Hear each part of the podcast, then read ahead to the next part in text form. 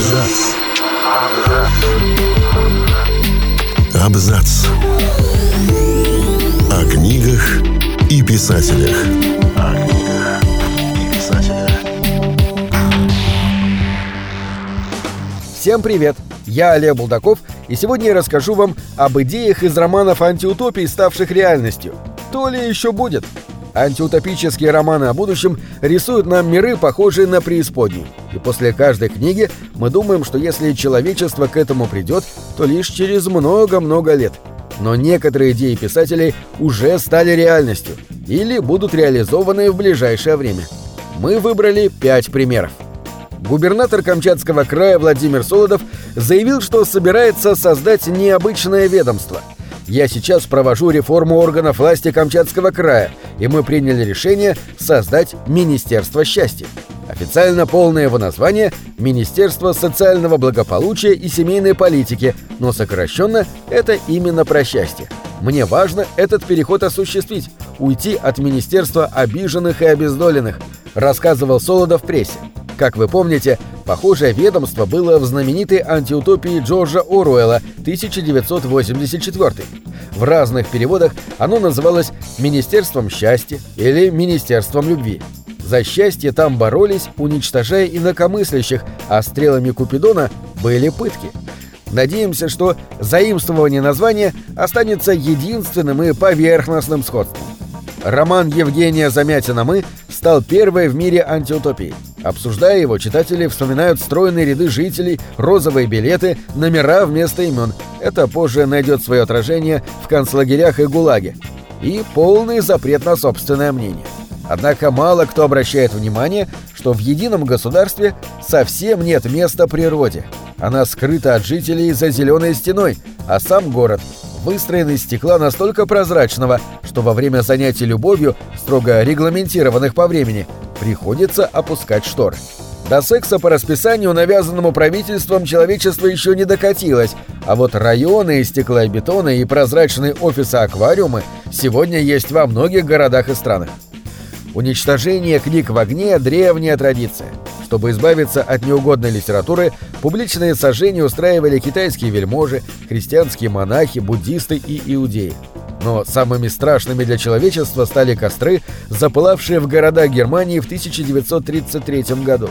Именно они оказались предвестниками Второй мировой войны, концлагерей и газовых камер. Спустя 20 лет после нацистской акции свет увидел роман Рэя Брэдбери «451 градус по Фаренгейту». Тогда спасение в кавычках человечества от опасных знаний казалось пережитком прошлого. Мы уже прошли через это. Больше такого не повторится. Однако книги горят и в наше время, а знания, получаемые студентами в университетах, правительства некоторых стран пытаются контролировать. Кроме интеллектуального притеснения, Рэй Брэдбери предсказал в своем романе вполне безобидные вещи.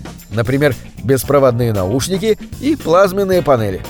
В мире, созданном Филиппом Диком в романе «Мечтают ли андроиды об электроовцах», Земля после ядерной войны превратилась в пустыню. Настоящие животные там на вес золота, и особенно преданным, но бедным поклонникам природы приходится довольствоваться их искусственными аналогами – Сегодня игрушечная индустрия предлагает немало электронных и механических зверушек, начиная от примитивных тамагочи и заканчивая радиоуправляемыми щенками. Мы не знаем, насколько такие игрушки хороши в воспитательных целях. Но как альтернатива вожделенному питомцу в случае, если родители резко против любой живности дома, это может сработать. В романе «Мечтают ли андроиды об электроовцах» Филипп Дик задается вопросами, что значит быть настоящим и какова роль эмпатии в мире будущего. И в наши дни эти темы актуальны как никогда. 18 сентября 2020 года стало известно о смерти судьи Рут Гинзбург, женщины, всю жизнь боровшейся за равноправие. Рут добивалась одинаковой оплаты труда для обоих полов, льгот и пособий для отцов-одиночек, возможности для девушек получать образование там, куда их раньше не брали. Одной из самых серьезных битв Гинзбург стала борьба за право на аборты. Объясняя свою точку зрения в интервью The New York Times, она сказала, «Главное, что правительство не имеет права делать этот выбор за женщину. Рут Гинзбург была членом Верховного суда США, а после ее смерти эту должность заняла набожная католичка и противница абортов Эми Кони Барретт. И хотя она утверждает, что ее взгляды никак не повлияют на работу, общественность обеспокоена связями новой судьи с консервативной христианской религиозной группой «Люди хвалы». Сразу после назначения Барретт журнал «Ньюсвик» выдвинул гипотезу о том, что именно эту секту описывала в рассказе служанки Маргарет Этвуд. Позже выяснилось, что прототипом для правительства Галаада послужила другая организация – «Люди надежды». Но имиджу новой судьи это все равно не помогло.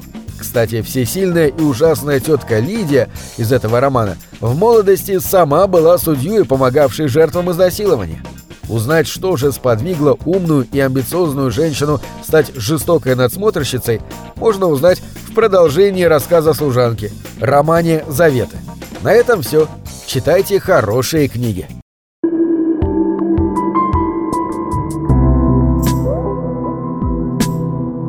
Книги — это двери, что выводят тебя из четырех стен. С ними ты проживаешь другие жизни, а свою умножаешь в тысячу раз. Тысячу раз.